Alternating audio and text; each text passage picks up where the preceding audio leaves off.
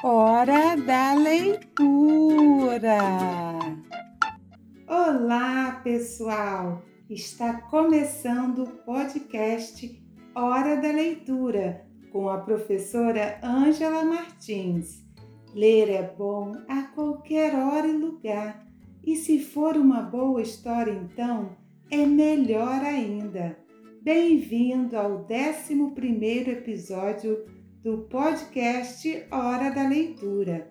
Neste episódio, você vai ouvir uma história indígena, escrita por um dos maiores escritores da literatura indígena brasileira, Daniel Munduruku.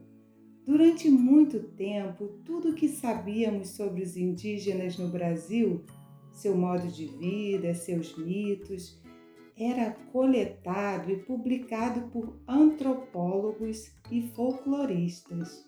Mas a partir dos anos 90, os próprios indígenas passaram a escrever também suas histórias.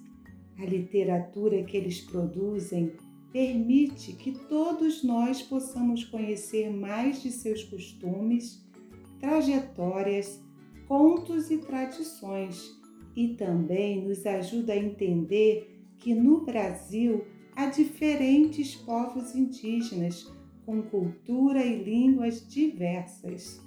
A história da origem dos alimentos é uma história do povo Munduruku, uma história de sacrifício que nos traz uma importante reflexão sobre o nosso papel no mundo e a nossa responsabilidade com os nossos irmãos. Preste atenção! O galo cantou. Ele veio avisar. Está na hora da leitura. Um, dois, três e já a história vai começar a história da origem dos alimentos. Quem vive numa aldeia sabe que todos são responsáveis por tudo. Ninguém está isento de contribuir para que todos vivam bem e sejam o mais felizes possível. É uma forma encontrada para que ninguém tenha o direito de se achar melhor que o outro e quebre por isso a harmonia. Dia de muita chuva, todos se reúnem em casa e ficam ouvindo a avó falar dos tempos em que ela era menina. Ela conta que aprendia as mesmas coisas que as meninas de hoje aprendem. Nesse dia, ela falou da importância das mulheres numa aldeia indígena. Ela contou a seguinte história. Num tempo muito antigo, quando os animais ainda falavam, havia pouca comida para alimentar toda a gente. Por causa disso, as pessoas e os animais viviam reclamando para o grande cacique: Não temos nada para comer. Será que nunca você vai conseguir alimento para todos? O que querem que eu faça? Todos vocês querem comer, mas ninguém quer trabalhar. Eu sozinho não consigo alimentar todo mundo. Foi por isso que escolhemos você para ser nosso chefe. Se você não conseguir mais alimento, não poderá continuar a ser cacique. O grande chefe ficou muito triste com as reclamações de seus amigos e prometeu a si mesmo que iria conseguir mais alimento para todos. A primeira coisa que fez foi perguntar à sua mulher o que ele poderia fazer para contentar a todos na aldeia. A mulher, que observava tudo de longe, procurou tranquilizá-lo, dizendo-lhe que não ligasse para as reclamações, pois todos queriam apenas comer mas ninguém queria se esforçar para conseguir o alimento. Foi então que ela disse que daria um jeito na fome de todo mundo. Para isso, o chefe teria apenas que sonhar, e em seu sonho encontraria a resposta que tanto precisava. Mesmo assim, o cacique ficou muito contrariado. Quando a noite chegou, ele recolheu-se à sua rede e ficou matutando. Pensou, pensou, pensou, até que adormeceu e teve um sonho. Em sua mente perturbada apareceu o Criador, o Pai primeiro de todos os seres sem dizer uma palavra sequer, ele pegou uma planta e a colocou dentro de um buraco no chão. Enterrou-a e regou-a com a água da chuva. Imediatamente a planta começou a brotar. Em seguida, ele arrancou a planta e dela retirou as raízes, que passou a comer com muito apetite. A terra é uma grande mãe que não deixa seus filhos sem alimento, disse o Criador. Onde encontrarei essa planta? Quis saber o chefe.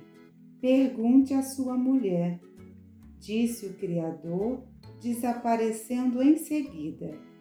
O chefe acordou assustado. O sonho ainda estava fresco em sua mente correu até a rede da esposa e contou-lhe o que havia sonhado. A mulher apenas sorriu, acariciando a face do marido. Depois disse: A planta que você procura sou eu. Como assim, minha esposa? Você deve me enterrar num lugar longe daqui. Depois vai regar meu corpo com água de mim nascerá o alimento para todo o seu povo, e você será lembrado por todas as gerações. Mas eu ficarei sem você, minha companheira leal. Meu tempo já terminou. Tem que ser assim. O chefe ficou muito triste, mas fez como a esposa lhe ordenara. Antes de o dia nascer, os dois partiram em busca de um lugar distante. Caminharam durante longo tempo até chegarem a uma clareira na mata.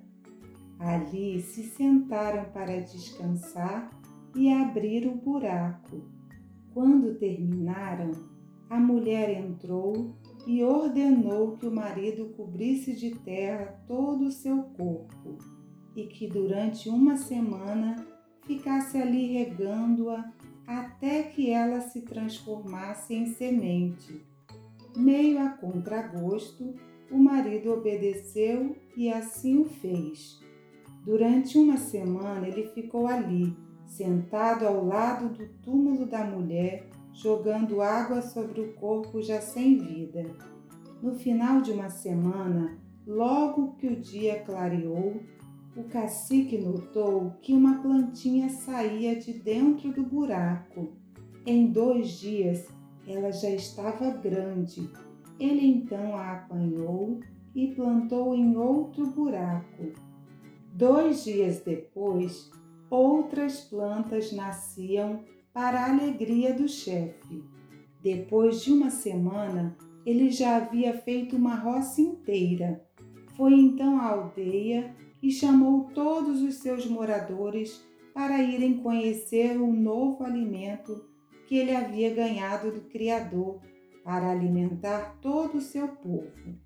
Mas não se esqueceu de contar a todo mundo o sacrifício que sua esposa havia feito para que todos tivessem alimento em quantidade e sabor. Quando a avó acabou de contar a história da origem dos alimentos, suspirou e concluiu: Muitas vezes é preciso que algumas pessoas se sacrifiquem para o bem de todos. É importante que todos façam a sua parte para que nosso mundo continue vivo e alegre. A hora da leitura está terminando, mas a gente vai se encontrar novamente na próxima semana. Tchau, pessoal!